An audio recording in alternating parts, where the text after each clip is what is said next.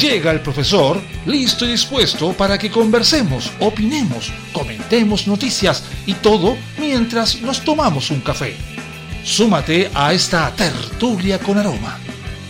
Comienza Cafeitarse en la mañana con Eduardo Flores en la radio de los monos.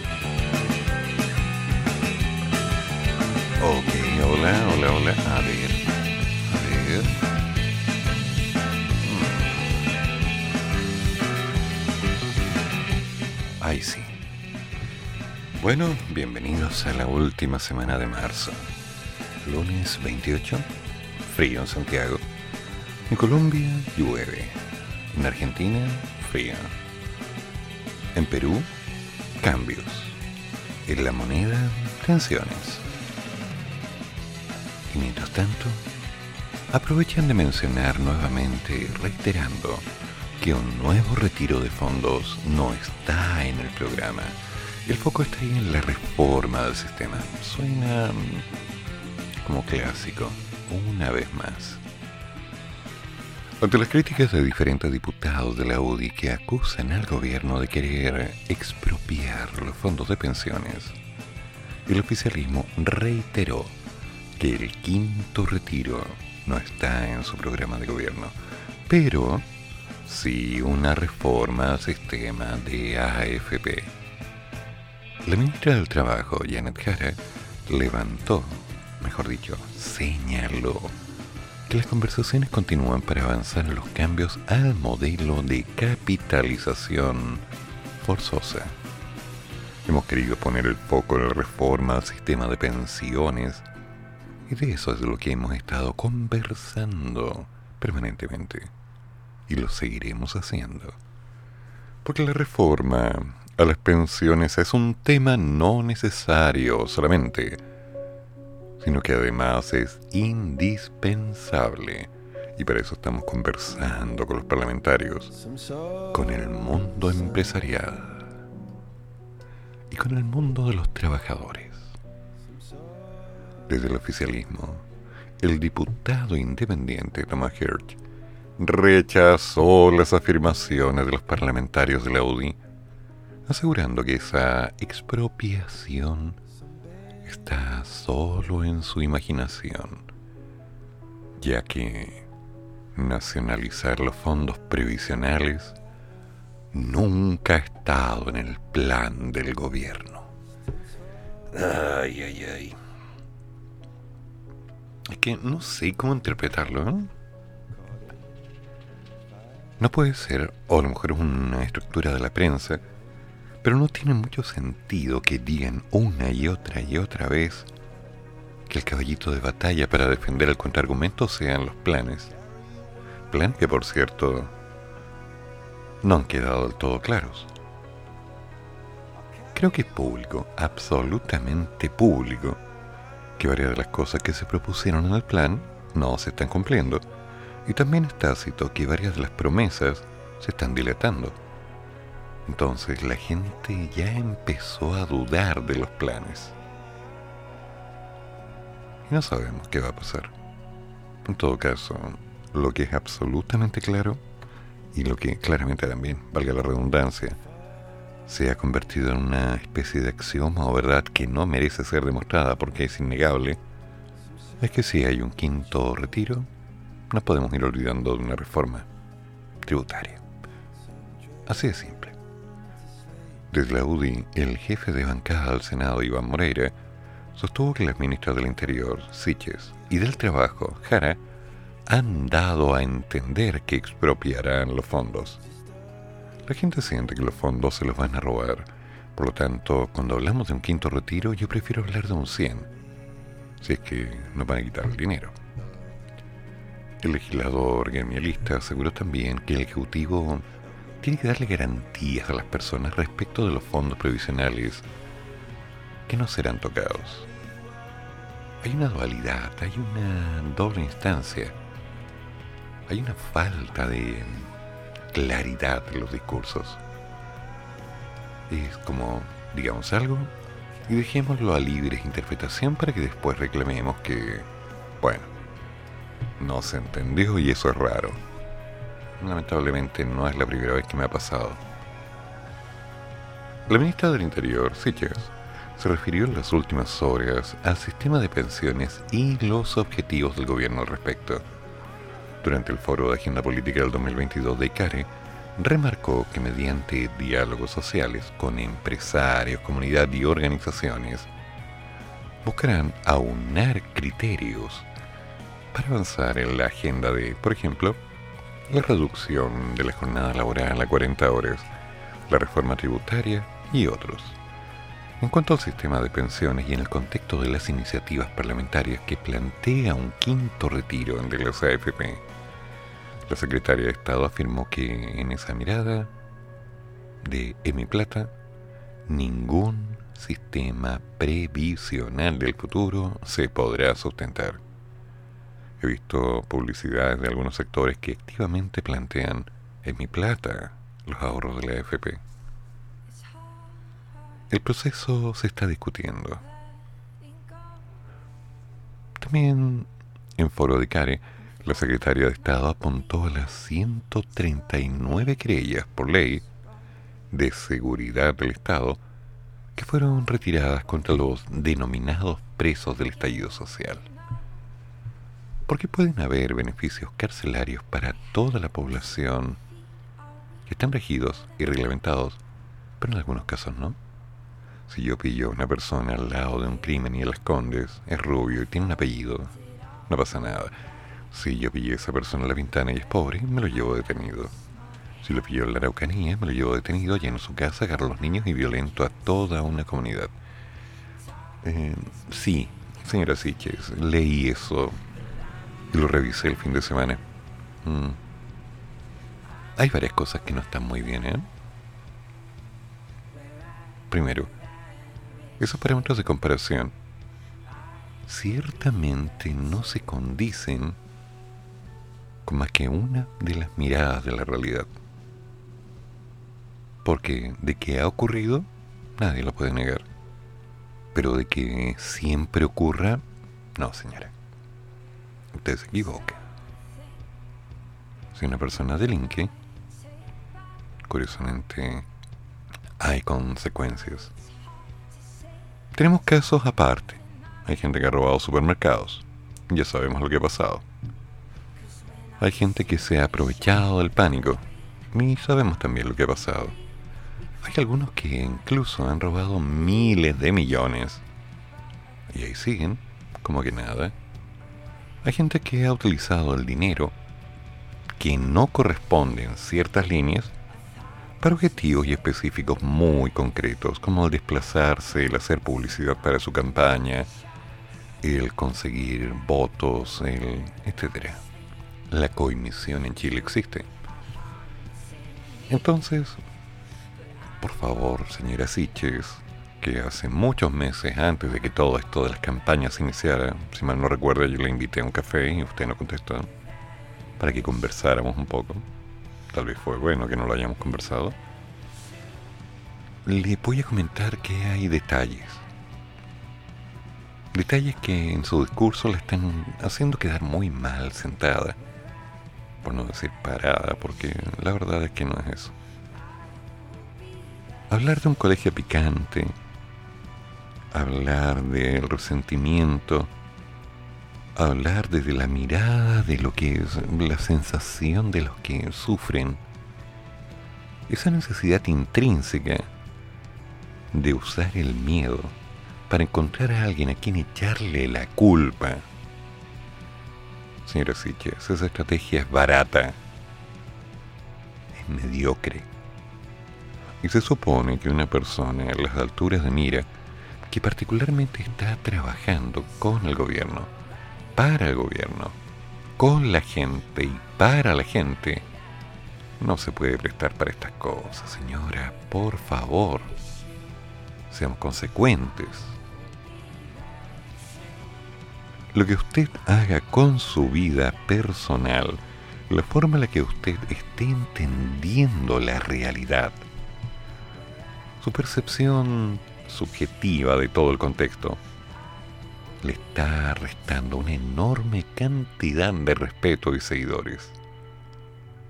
Y eso, en el tiempo, no la va a afectar a usted. Va a afectar a todo el sistema que usted está representando. No basta con que una persona llegue a un lugar y diga soy la reina y todo el mundo diga es la reina. No, señora. Una reina además debe estar a la altura de serlo. Y no cualquiera. Mujeres hay muchas, señores. Mujeres hay muchas. Pero muy pocas pueden llevar una corona. Comencemos.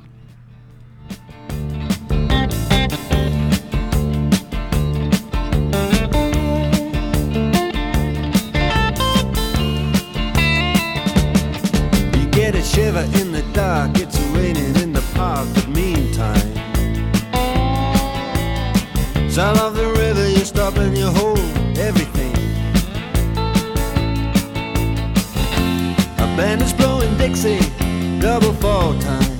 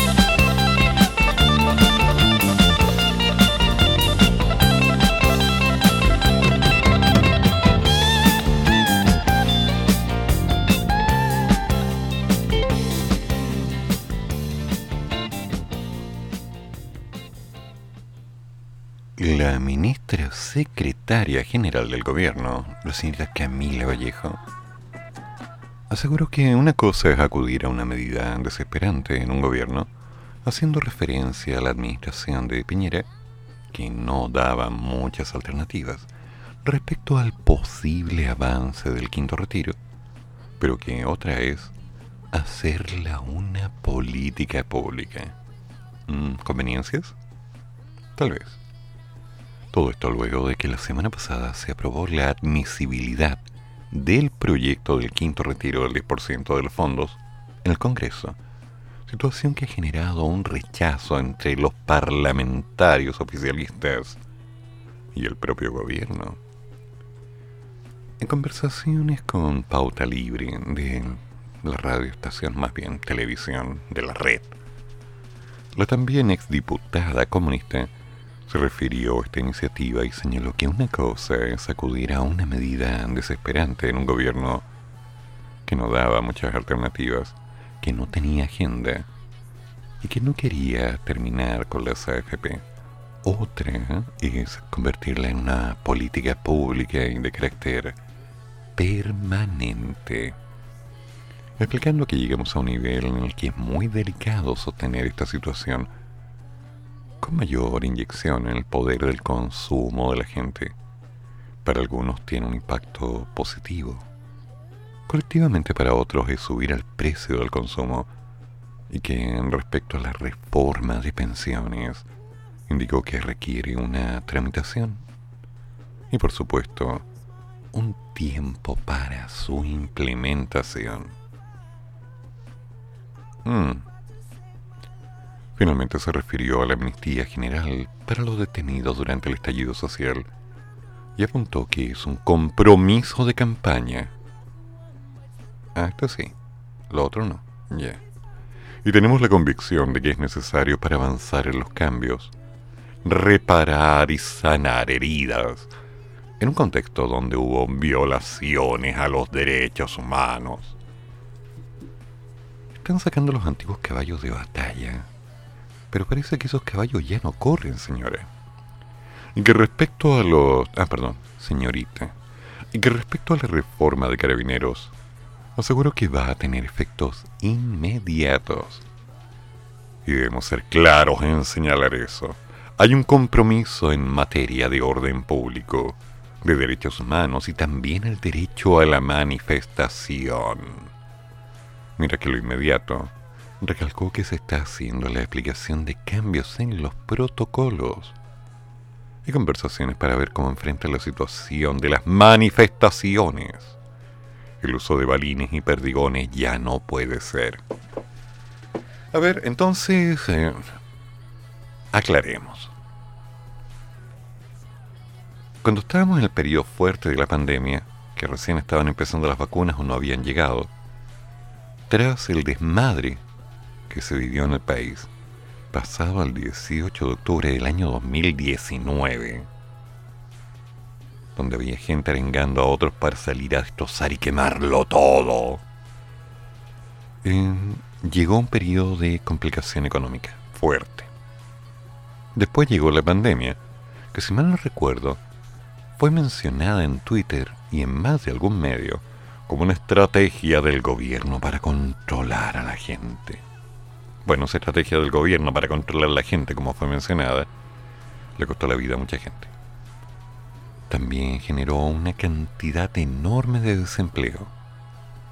Complicó a demasiadas familias. Y tras eso, presiones en las calles. Y adivine, Primer retiro. Segundo retiro. La situación no había mejorado. No, pero ya estamos mejor, estamos saliendo de la pandemia y, y el problema seguía. Tercer retiro. Llegó el momento del cuarto. Esto fue a finales del año pasado. Y la gente ya estaba no preparada para volver a la realidad. Las vacunas habían estado, las opciones para levantarse también se estaba lentamente moviendo la máquina. Pero a ver, voy a volver a poner en la mesa un detalle. Fortalecer la fuerza laboral. Estaba el ingreso familiar de emergencia, promedio 170 mil pesos en los últimos meses. Ayudó mucho para poder paliar algunas deudas. Y también ayudó mucho para mantenerse. Las cajas de mercadería ayudaron. No era la mejor comida, pero era alimento. Y eso significó para muchos no gastar dinero comprando alimentos. Y se agradeció. Pese a ello, el gobierno anterior fue uno de los más criticados, pero hay que mencionar que esto ayudó bastante. Ahora empecemos a ver. Cuarto retiro. Rechazado por... ¿Cuántos votos? En una votación fuera de fecha que coincidía con que algunas personas no alcanzaron a llegar a votar. Sí, lo recuerdo bien. ¿Y cuál fue la respuesta? Ah, sí, le dijo el presidente electo. El gobierno tendrá que dar explicaciones. Sí, lo recuerdo. Tal cual. Pero han pasado meses. Enero, febrero. Ya estamos finalmente en marzo. Viene el cambio de hora. El colegio, los gastos. Mucha gente aún no ha conseguido trabajo. Mucha gente no ha logrado aún levantarse. Aún estamos en una situación, por decirlo elegantemente, crítica. Tarjetas de crédito reventadas. El banco que nos llama periódicamente para ofrecernos cariño y no de la forma que nos puede gustar. Y tampoco estoy hablando de unos de préstamos blandos, para nada. El tiempo ha cambiado. Está denso. Y la preocupación es que esto se pueda convertir en una política pública de carácter permanente, siendo que hace algunos meses estaba gritando en las calles del fin a las AFP, pero no al dinero de las AFP. Mm. Interesante y de pronto volver a sacar dos caballitos de batalla para que la gente se sume. Claro. Empezar a potenciar los indultos. Ah, verdad que no son indultos, tienen otro nombre.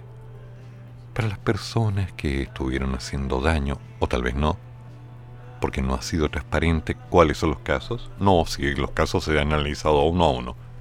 Bueno, veamos el análisis. No, no, usted no tiene derecho a eso. Ya, ¿por qué no?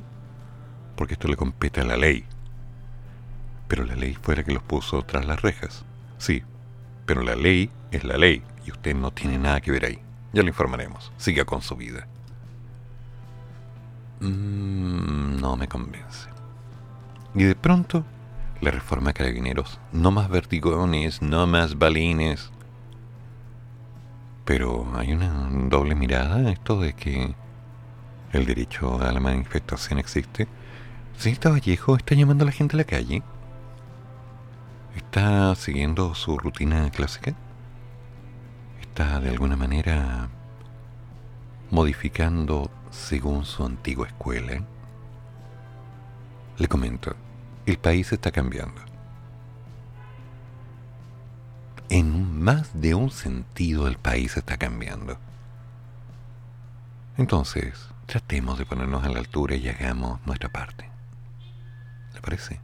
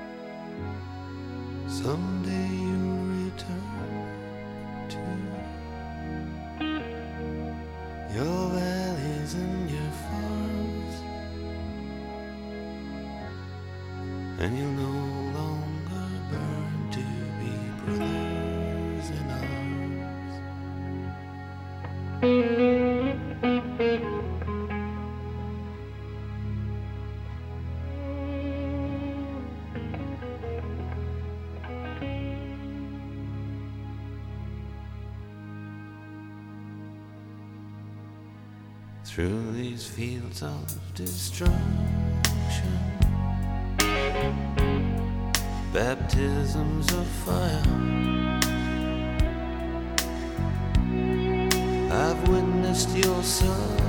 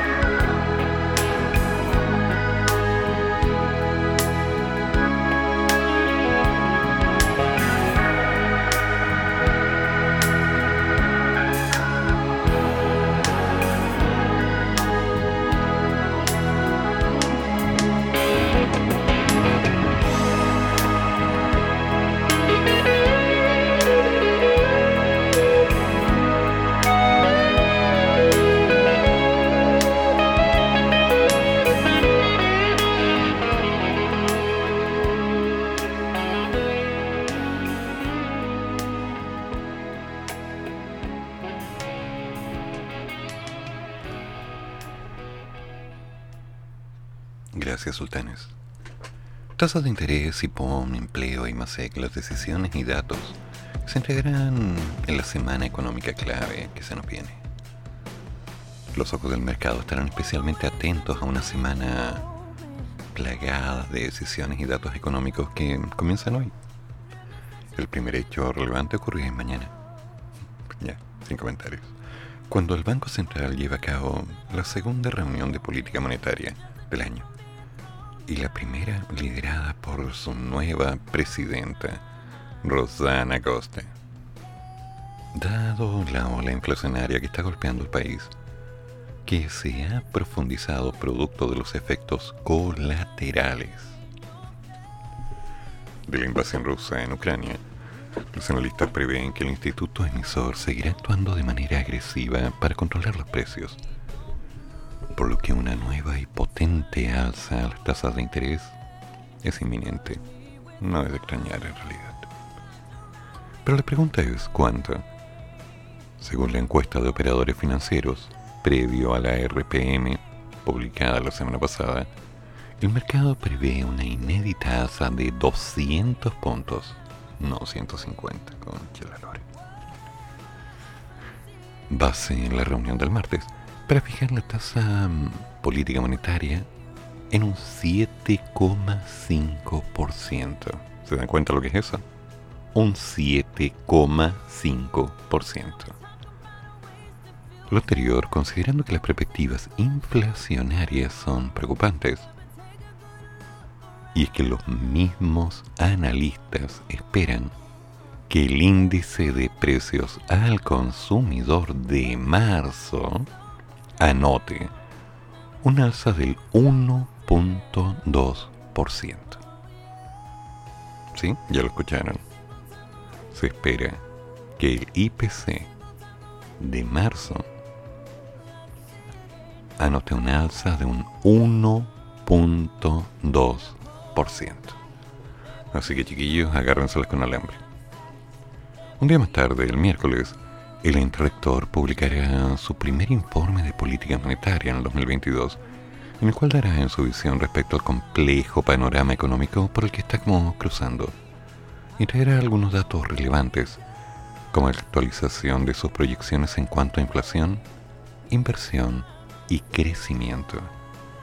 También será el primer IPOM liderado por Costa, quien deberá presentarlo ante la nueva Comisión de Hacienda del Senado, en la que se mantienen los nombres de los senadores Juan Antonio Coloma, Ricardo Lagos, José García Rominot, quien también integraba en esta instancia en el periodo pasado, pero ahora se suman Felipe Gas de Bópoli y Daniel Núñez. Mm, vean qué pasa ahí. Allí la nueva presidenta del Banco Central deberá enfrentar las preguntas y observaciones de los senadores respecto al IPOM y por cierto a la decisión que tome el Consejo del Instituto Emisor sobre las tasas de interés, teniendo en cuenta que las anteriores alzas fueron objeto de cuestionamientos por parte de algunos sectores. El IPOM de diciembre, el Banco Central ya pronosticaba un 2022 marcado por una fuerte desaceleración económica y que se mantendría en el 2023.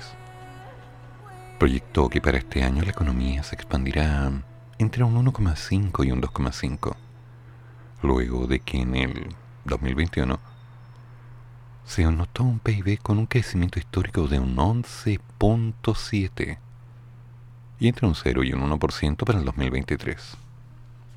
Los analistas no están descartando que el nuevo informe proyecta un crecimiento aún más bajo para este año. A su vez, respecto a la inflación, también se espera que la entidad entregue una visión más pesimista que la expuesta en el informe de diciembre, en la que pronosticó que los precios de este año acumularían una alza de un 5.9, más moderada que el 7.2 en el que terminó el 2021. También será importante lo que exponga en cuanto a inversión, medida como formación bruta de capital fijo, que ya en diciembre proveía que caería un 2.2% para este año. Según la encuesta de expectativas económicas de marzo de este año, el mercado espera que el Producto Interno Bruto se expanda un 2% y tal vez un 1.5 para el próximo año, y que la inflación acumule este año, hoy, una variación de un 5.8, a la vez que la inversión pueda crecer levemente un 0,5%. La expectación respecto al IPOM es alta, sumado a que seguramente será un impulso relevante para que el nuevo Ministerio de Hacienda, liderado por el señor Marcel, expresidente del Banco Central, y del cual están apareciendo algunos rumores en las redes que me tienen preocupado, confeccione su primer informe de finanzas públicas, sobre el cual ya se anunció que se actualizarán las cifras y proyecciones realizadas por el gobierno anterior, catalogadas como demasiado optimistas. Según Rodrigo Montero, decano de la Facultad de Administración y Negocios de la Universidad Autónoma, existe mucha expectativa con el próximo EPON, el primero de la era de Costa, destacando también la importancia de la decisión que tome la entidad respecto a la TPM. Vamos a ver en qué punto el Banco Central va a contrarrestar las mayores presiones inflacionarias que ha generado en el margen la invasión de Rusia a Ucrania. Puede que decida compensar solo parcialmente dichas presiones para no poner en riesgo el crecimiento de la economía chilena este año. Lo anterior teniendo a la vista que la proyección de crecimiento ya es modesta antes del conflicto bélico en Europa lo era. Un incremento muy agresivo de la tasa puede ponernos peligrosamente cerca de una tasa de crecimiento nulo para este año. Lo que decida en esta línea va a condicionar también cuál será su nueva proyección de crecimiento, que me atrevo a anticipar será menor que la que se anticipó en el último IPOM del año pasado. También se refirió a los principales escenarios de riesgo que expondrá el banco. Hmm. David Kahn, académico del Instituto de Economía de la Universidad Católica. En tanto, señaló que el IPOM seguramente va a venir con proyecciones de una mayor tasa de inflación y menor crecimiento, con más riesgos a la baja para el crecimiento.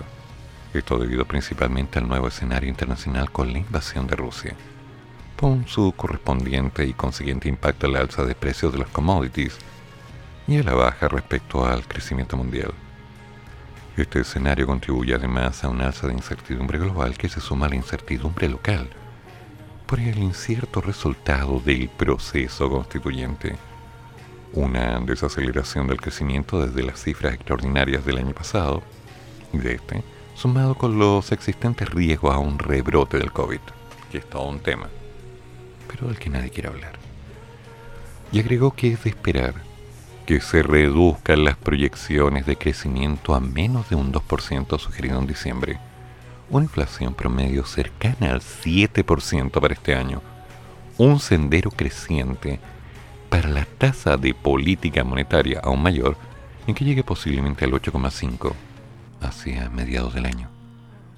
Con también se refirió a los principales escenarios de riesgo para la economía chilena que expondrá al Banco Central manifestando que creo que el ojo va a estar principalmente puesto en los efectos inciertos de esta guerra ucraniana, pero los mercados mundiales y cómo estos pueden impactar a Chile. Ok, no voy a entrar en detalle. Revisando los comentarios del señor Marcel en la conferencia dada la semana pasada y viendo las líneas de crecimiento, la estabilidad, el modelo económico, los dineros que tenemos en el país, las tasas de crecimiento, muchas cosas quedaron planteadas en una leve subida. Leve. Leve. Pero los números y la realidad a veces no se condicen. Estamos prácticamente en otoño. Estamos con un cambio de clima. Estamos con tensión en las calles. Estamos con tensión en los medios estamos con una censura no declarada. Estamos con palabras en algunos comerciales que de alguna manera están generando un sesgo de intención. Estamos con una respuesta en el de boca en boca. Estamos con una desinformación globalizada en la cual vamos alimentando el miedo. Insisto, calma. Calma. Ya habíamos dicho meses atrás que lo que se nos venía no iba a ser fácil. Sangre, sudor y lágrimas posiblemente. Complicaciones, muchas. Dificultades, uff. Damas y caballeros, el futuro ya no es ni lo que era. No teníamos ni idea de lo que se nos venía. Alguien dijo, no, va a ser negro, no, va a estar malo, no, va a estar complicado, el cambio de gobierno, no, que los marxistas, que la iglesia, que la izquierda, que, ah, que no, que caos, que esto, que esto otro. Pero la verdad es que eran proyecciones puestas en las bocas de la gente en base a la opinión de algunos. Y varios las consideraron propias. Sobre ello, se empezó a construir una realidad pseudo forzada, en la cual la instancia era reclamar nuestros ahorros, nuestros derechos y un montón de cosas que, al fin y al cabo, se alejaban de un detalle importante, el trabajo. Tenemos que ser consecuentes. Trabajo en Chile hay. Más fuerte, trabajo en todo el mundo hay. ¿Pero es bien pagado? No. No todo el trabajo es bien pagado. Independiente de cuáles sean tus credenciales, tus estudios, tu experiencia, tus habilidades, hay cosas que no vas a poder hacer. Y la reinvención es clave. Primero, tomar las cosas con la mente fría, visualizar la realidad. Lamentablemente, y yo sé que esto le va a doler a muchos, empezar a marcar la línea de cuáles son los puntos que se deben cargar y cuáles son los puntos que se tienen que bajar. De alguna manera hay gente que para nosotros es extremadamente importante. Hay gente por la que daríamos la vida. Pero esa gente tiene que tomar su camino y tiene que tomar sus opciones. Y tiene que decidir si sigue con nosotros o toma otro camino. Porque en dado el contexto en el cual estamos viviendo, si por alguna instancia nos sentimos la comodidad de confiar en algo, y ese algo deja de existir, nos vamos a caer y el golpe va a ser muy fuerte que el IPC se dispare, que la economía tenga un lento crecimiento, que las opciones reales de lo que vaya a pasar dependa en parte de lo que ocurre en Ucrania, de lo que ocurre en el mercado alternativo, de la crisis hídrica, de las implementaciones y respuestas del gobierno, de las complicaciones que se dan en las calles, de las tensiones que hay en la familia. Cada vez nos vamos acercando más al foco importante que somos nosotros. Primero, avancemos sin miedo. Y dejemos de una buena vez de ponerle culpas a la gente para poder simplemente evitar responsabilizarnos de lo que nosotros decidimos o hacemos. Nuestras decisiones, nuestras opciones, nuestro dolor, depende únicamente de lo que nosotros hemos hecho. Es que no tenía otra opción, dijeron por ahí. Sí, opciones hay. Pero todas las opciones tienen un costo. Y los costos no son baratos. Los costos son altísimos. Ninguno de nosotros está dando pasos en el aire o en el agua. Nosotros estamos dando pasos día a día y alguien ve nuestros pasos. Algunos deciden seguirnos para crear una huella y empezar a crear con ella un camino. Otros dicen, silencio, nada. Y siguen caminando. Porque al fin y al cabo, cuando todos empezamos a caminar, a nadie le importa por dónde va el otro. El único que es seguido es el que tiene éxito. El resto no existe. No existió, se olvidó. Qué pena. ¿Es mi idea? No, es la realidad. El día a día lo vamos construyendo se va a poner complicado, se va a poner difícil. Y muchos vamos a seguir dando la batalla y vamos a encontrar alternativas. Tal vez no las mejores. Ideal, ideal sería que todos nos ayudáramos entre todos. Pero eso es un ideal, una utopía. Eso es luchar contra molinos. Es tomar una larga antigua, un rocín flaco y un galgo corredor para empezar a correr por la Araucanía. Es un sueño. Y yo no voy a vivir diciéndoles que tenemos que luchar por nuestros sueños. Lo que les voy a decir es que planteemos metas, cortas, pero metas. Plantea una meta. Construye algo, lo que sea, pero hazlo. Si tu meta es ganar hoy día, por decir algo, 10 mil pesos, cúmplela. Haz lo que sea necesario, pero cúmplela. Si no lo cumples, evalúa tu error. Evalúa lo que está mal, cámbialo y anda a la meta mañana. Pero no te quedes esperando a seguir escuchando las noticias del MASEC, del IPOM, del IPC, de los cambios, del modelo económico, de la economía, del crecimiento, del conflicto, del palacio, del gobierno, de quien escucha metal en las mañanas, quien desayuna con él, quien está diciendo ella que dijo este otro, que el sostén, que lo demás. Basta. Basta. Hay demasiadas palabras en el aire. Y lo que tenemos que hacer es poner las manos en terreno.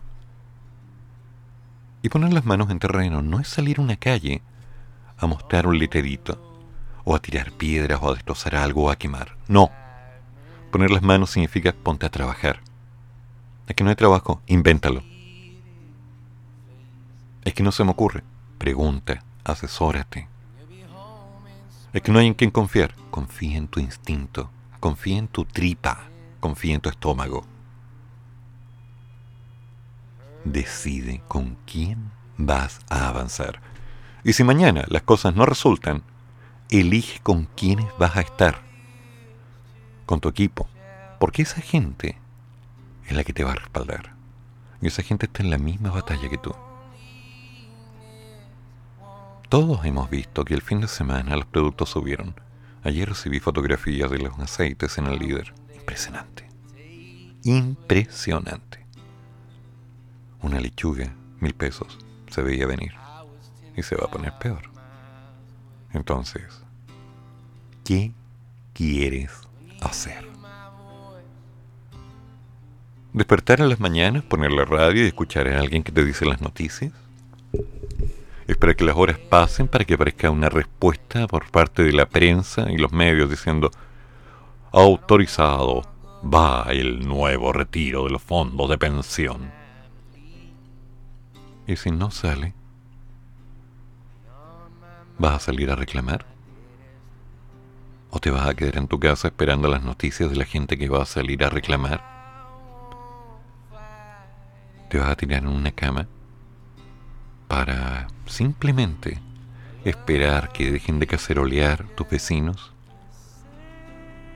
¿Que golpe a golpe te van taladrando la cabeza por el miedo que se va generando? ¿Vas a seguir esperando que te llegue una orden de desalojo? ¿Una cobranza? Una sensación de, según nuestros registros, usted... ¿Quieres eso? Basta. Basta. La realidad no va a cambiar porque alguien diga que va a cambiar la realidad va a cambiar día a día de acuerdo a lo que tú hagas, de acuerdo a lo que yo haga, de acuerdo a lo que algunos hagamos. Algunos. Porque hay mucha gente que no va a hacer nada. Y posiblemente esa gente también va a estar bien. Posiblemente esa gente va a estar tranquila, relajada.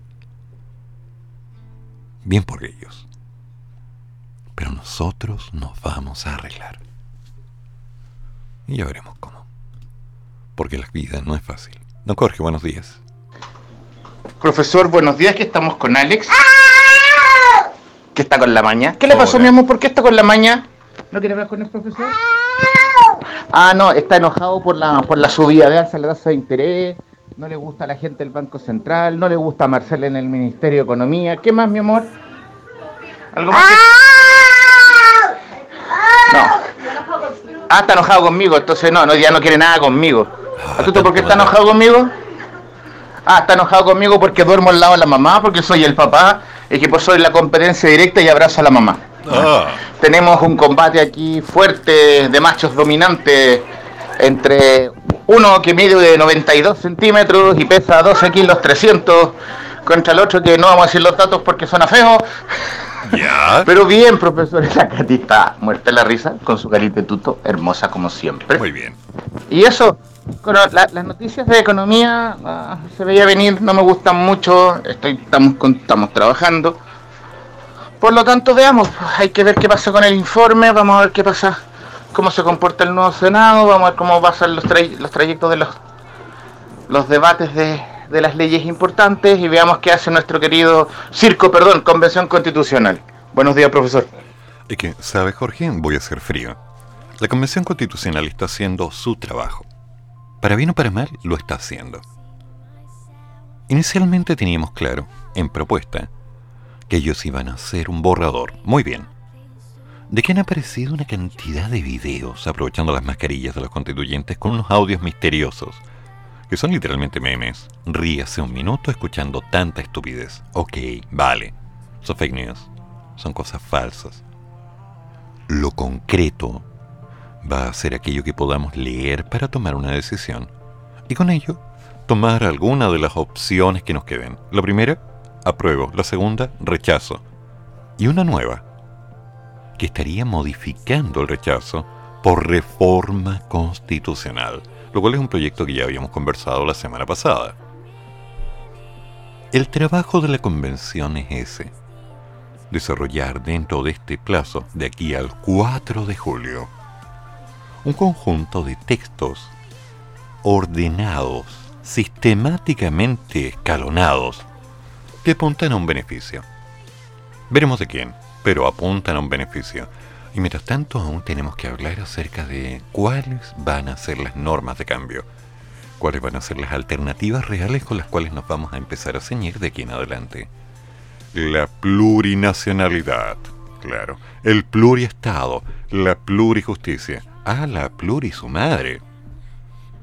Utilizan palabras tan extrañas, con tanta claridad. Al fin y al cabo no están diciendo nada. Podemos perder tiempo hablando del indulto y empezar a decir que estamos a favor, que estamos en contra, que es una buena idea, que es una mala idea, que no es justo, que sí es justo pero vamos a estar gastando aire, tiempo y palabras. Porque eso inicialmente no depende de nosotros. Seamos un poquitito más localistas y vivamos la realidad tal cual se va dando día a día. Pero no en un día por día, sino en día a día, apuntando a un futuro.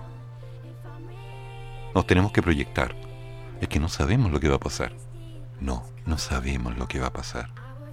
No sabemos cuál va a ser la realidad. Pero sí sabemos una cosa. Nosotros tenemos que estar bien porque hay gente que está detrás de nosotros. Hay una familia, hay niños, hay nietos, bisnietos. Hay algo que nos dice, no importa lo mal que se pueda dar la realidad. De esta vamos a salir juntos y vamos a salir caminando aunque a algunos les duela. Comencemos. ¿Qué bacho? Ah. Sí, eso sí. Más claro dónde, ¿no?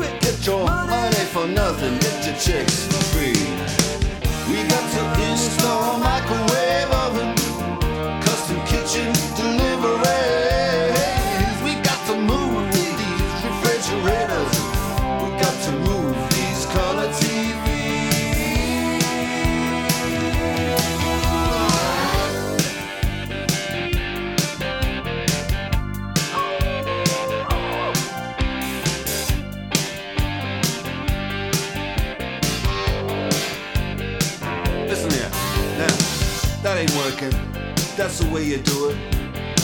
You play the guitar on your MTV. That ain't working, that's the way you do it. Money for nothing and your chicks for free. Money for nothing, chicks for free.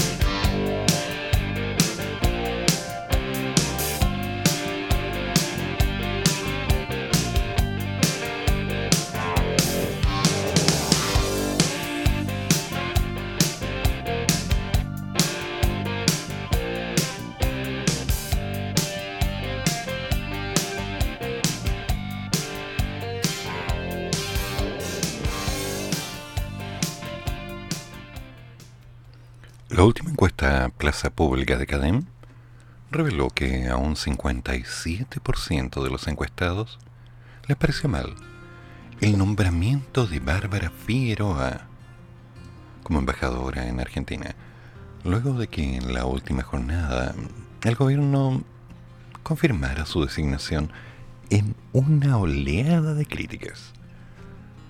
La ministra de Relaciones Exteriores, Antonia Orrejoles Exteriores, de hecho, confirmó el nombramiento de la expresidenta de la Central Unitaria de Trabajadores, tras conocerse esta semana su puesto en la Embajada Argentina, lo cual generó críticas desde el mundo político, como desde la Asociación de Diplomáticos de Carrera, ADICA, quienes acusaron nombramientos por razones de amistad, cercanía política, o debido a la derrota en candidaturas electorales. No, ya no. De acuerdo al sondeo, a un 57% de los encuestados les pareció mal este nombramiento. Mismo porcentaje que evaluó negativamente cuando Pablo Piñera fue nombrado en el mismo cargo en el 2018. Además, la encuesta reveló que un 30% de los encuestados desaprueba la forma como el presidente electo está conduciendo su gobierno, lo que representa un aumento de 10 puntos porcentuales respecto a la semana anterior. La desaprobación aumenta especialmente entre las personas que tienen entre 35 y 54 años, del sector socioeconómico bajo y por supuesto de regiones. Pese a ello, la aprobación se mantiene en un 50%. Y al comparar esta medición con la segunda semana de gobierno del señor Piñera en el 2010, teníamos un 31%. En el caso de Michelle Bachelet, un 22%. Y en el caso de Piñera, en la segunda vuelta, un 19%. Boric está registrando el mayor aumento en desaprobación entre una semana y otra. Finalmente, en relación al gabinete, solo 9 de los 24 ministros lograron superar el 40% de conocimiento, y entre ellos los mejores evaluados en el ministro de Educación, Marco Antonio Ávila, con un 72%, el de Hacienda, Mario Marcel, con un 71%, y el de Salud, en este caso la señora Begoña Yarza, con un 67%. Ok. La señora Figueroa. Interesante. ¿Quieren revisar algunos videos en la red? Donde podamos revisar, mostrarnos las actitudes a lo largo del tiempo que ha hecho, cómo lo ha hecho, cómo se ha descontrolado. ¿Sí? Hay algunos videos que la muestran descontrolada en el Senado, en el Congreso, en las calles. Según Camila Vallejos, la decisión de colocar a alguien en un puesto no son porque sí. Por ningún motivo porque sí. La noche de ayer, la ministra vocera del gobierno defendió la designación de Figueroa como embajadora, asegurando que estas designaciones no son al azar y mucho menos premios de consuelo.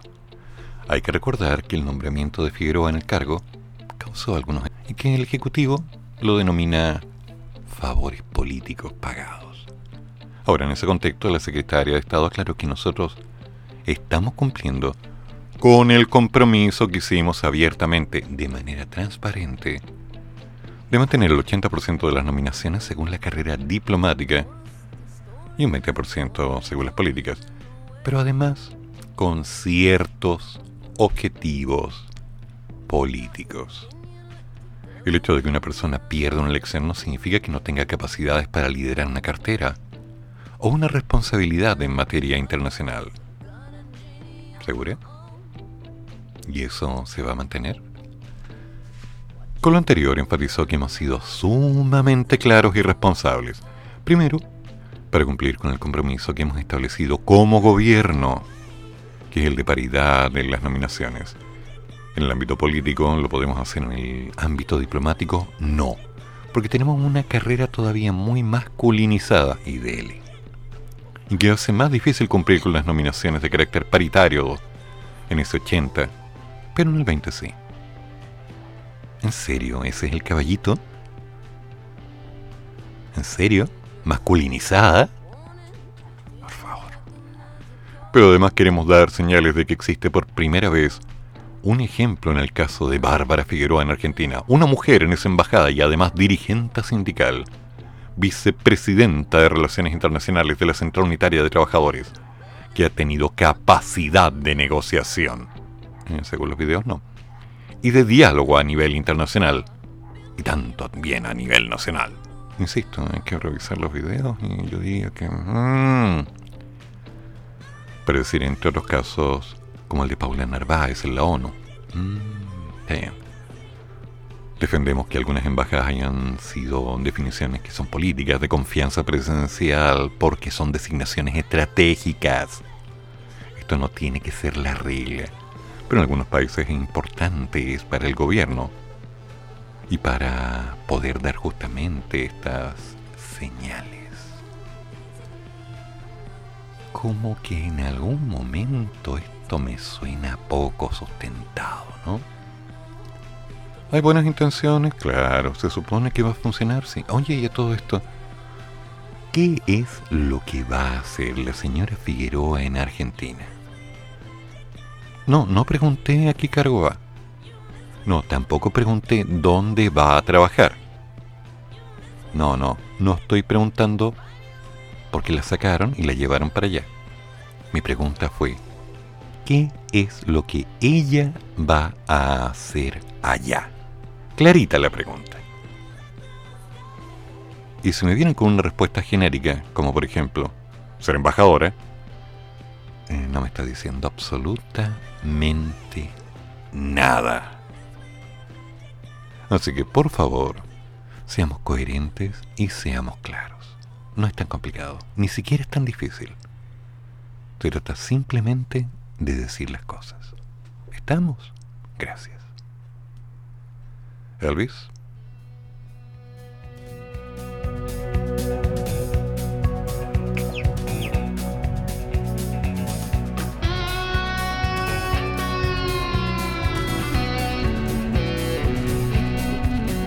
Calling Elvis, is anybody home? Calling Elvis, I'm here all alone.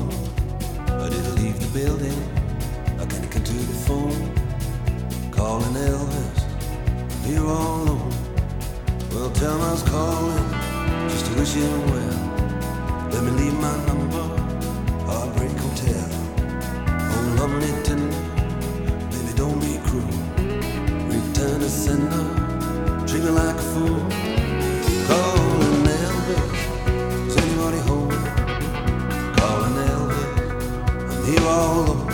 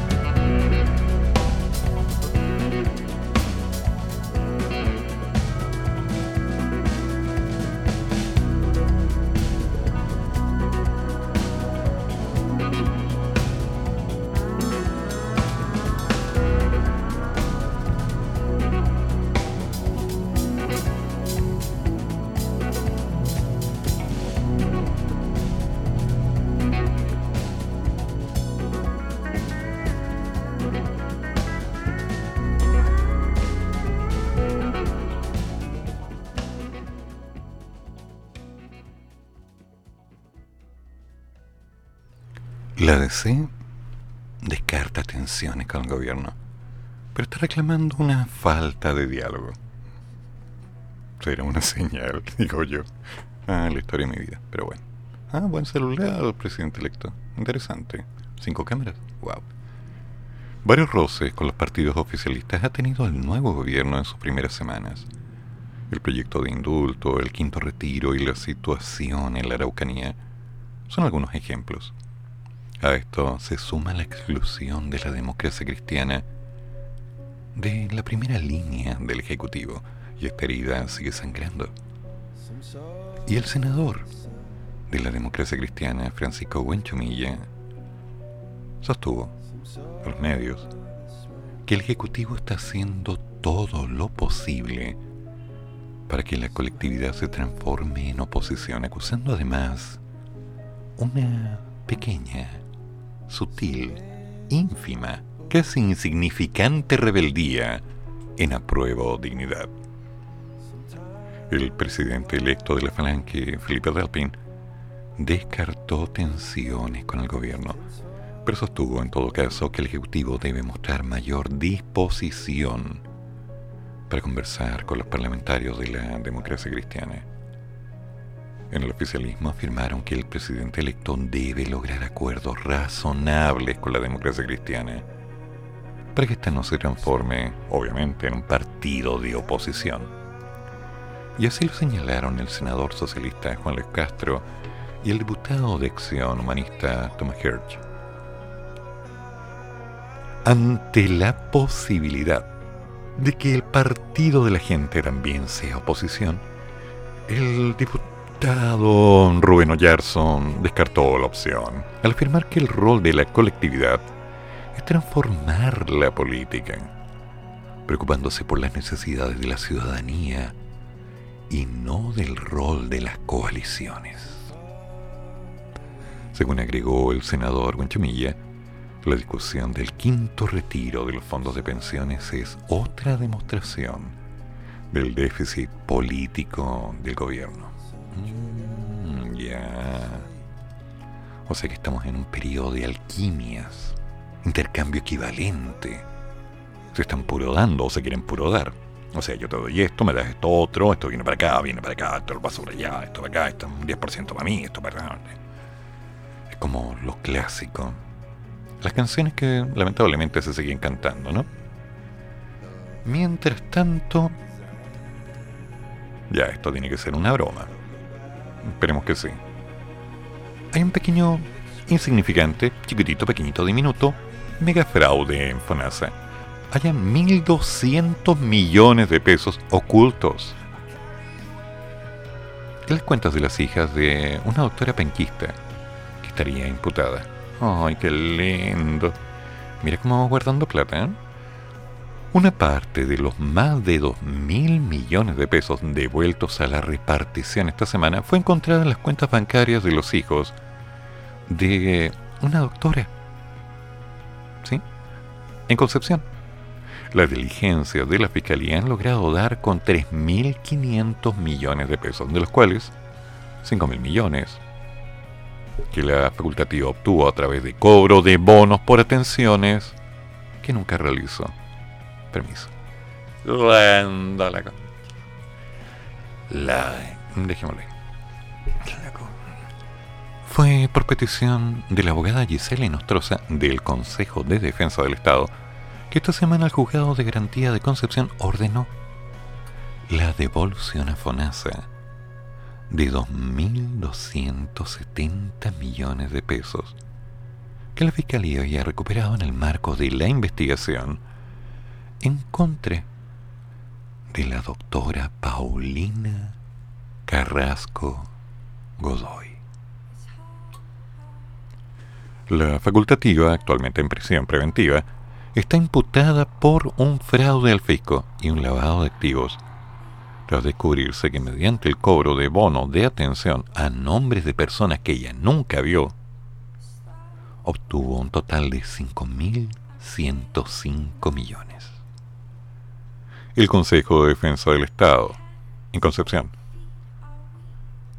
Georgie Chubber informó que se trata de dineros que hace un tiempo habían sido incautados y que ahora el organismo logró que fueran devueltos a FONASA.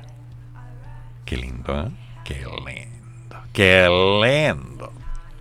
Pero lo que llama la atención, algo confirmado por el fiscal anticorrupción, María José Aguayo, es que parte importante de los hasta ahora 3.500 millones recuperados, cerca de 1.200, fueron encontrados por el Ministerio Público escondidos en cuentas de ahorro que la doctora abrió a nombre de sus dos pequeños. Las bendiciones. Prontamente y tras concluir las diligencias, la Fiscalía presentará la acusación contra la doctora y sus dos hermanos, esperándose la solicitud de penas que superen los 10 años de cárcel. Ya, 10 años. 10 años. En serio. ¿Me están hablando en serio? Estamos hablando de miles de millones de pesos en un sistema que lo queramos o no, permitió que esto sucediera. Qué lindo, pero qué lindo. Qué facilidad de contexto. Realmente me sorprende, me anonada, me intoxica. Porque no me deja una claridad acerca de cómo está funcionando este concepto ¿Cuánto dinero se mueve en salud? Varios amigos y exalumnos que trabajan en el área me lo han dicho. Profe, se mueve mucha plata. Sí, es cierto, se mueve mucha plata. Pero estamos hablando de un sistema de reforma que permita que esos recursos lleguen a la gente. Ya, ya, sí, suena lindo. Y también estamos hablando de buenas intenciones, como el camino al infierno. O como diría Jean-Luc Picard, Mira, este es el círculo del cual Dante no habló. Interesante, ¿no? Nuevamente estamos cayendo en la misma canción que siempre se ha dado. En Río Revuelto, ganancia de pescadores. Alguien se las está arreglando. Y tal como ocurre esto, lamentablemente, y todos tenemos que hacernos cargo, esto pasó, pasa y seguirá pasando. Porque la palabra transparencia involucra mostrar la realidad. Y mostrar la realidad significa dejar ante los ojos todo lo que se está haciendo. Pero lamentablemente lo que se está haciendo involucra hacerse responsable. Y después viene la clásica frase, no me cobres. ¿Cobrar qué? Cuando las cosas son claras, cuando las palabras son sinceras, cuando las cosas se hacen bien, hay muchas cosas que no se pueden hacer. Y lamentablemente tenemos que hacernos cargos de ellas. Entonces, uno de nuestros problemas, de nuestros pequeños e ínfimos problemas, es que nunca vamos a tener plena claridad de lo que está pasando. Insisto, siempre van a haber buenas intenciones. Pero también es cierto que entre medio de las buenas intenciones van a pasar una serie de cosas que nadie quiere vivir. Así que ahí vamos, haciendo lo necesario, construyendo nuestra realidad. Así que un paso a la vez y ya se nos va acabando el programa, ¿o no? Oh, sí.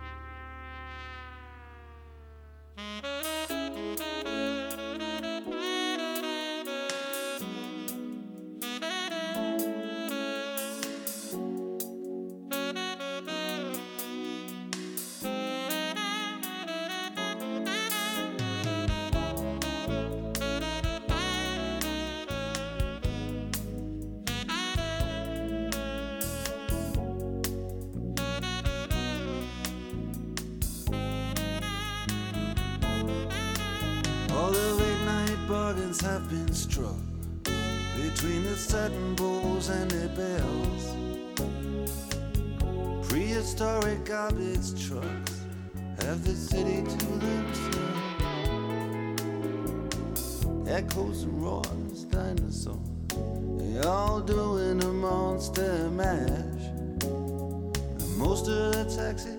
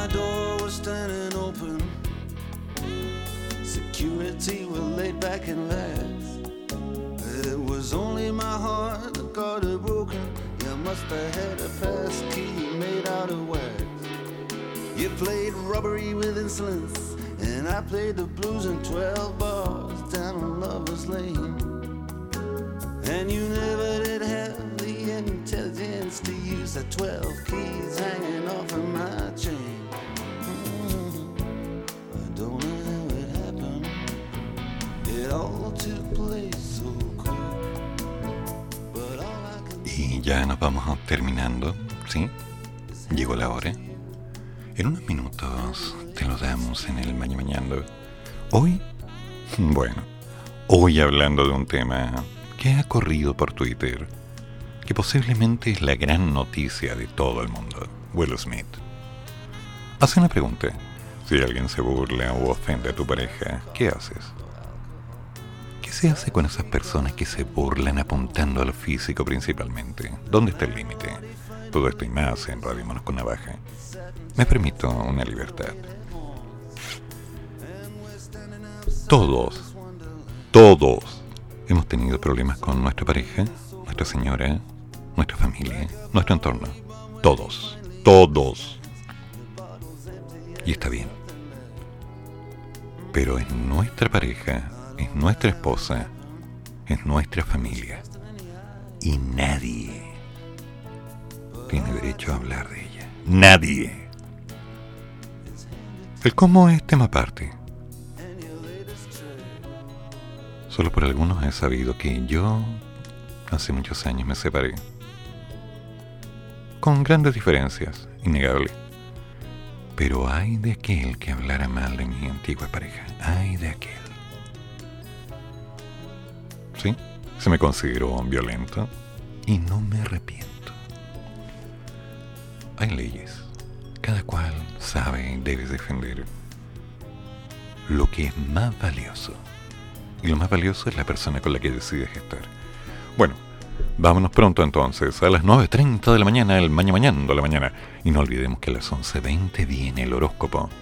Para después estar a las 14 horas con Patricia Guiluz y Me Haces Tanto Bien. Todo como siempre en la radio de los monos. ¿Quieres opinar? ¿Quieres dar tu punto de vista? Hazlo. www.monosconnavaja.cl Hay un chat. Descarga ahí. O en arroba pdemat. O en arroba te lo damos. Opina. Comparte. Sé parte de todo este viaje. Y tranquilo, que de aquí salimos caminando. No es fácil, amigos míos, no es fácil. Pero si fuera fácil, no valdría la pena porque la vida no es para cobardes. Saldremos de esto. Una vez más, saldremos de esto. ¿Ok? Ya, me tomo un café y nos vamos a la batalla. Pórtense bien, nos juntamos mañana y recuerden que todas las opiniones vertidas en este programa son mi responsabilidad. Y la radio no se hace responsable. Termina el programa, pero sigue el café. Y el profesor ya volverá para otra vez cafeitarse en la mañana, aquí, en la radio de los monos.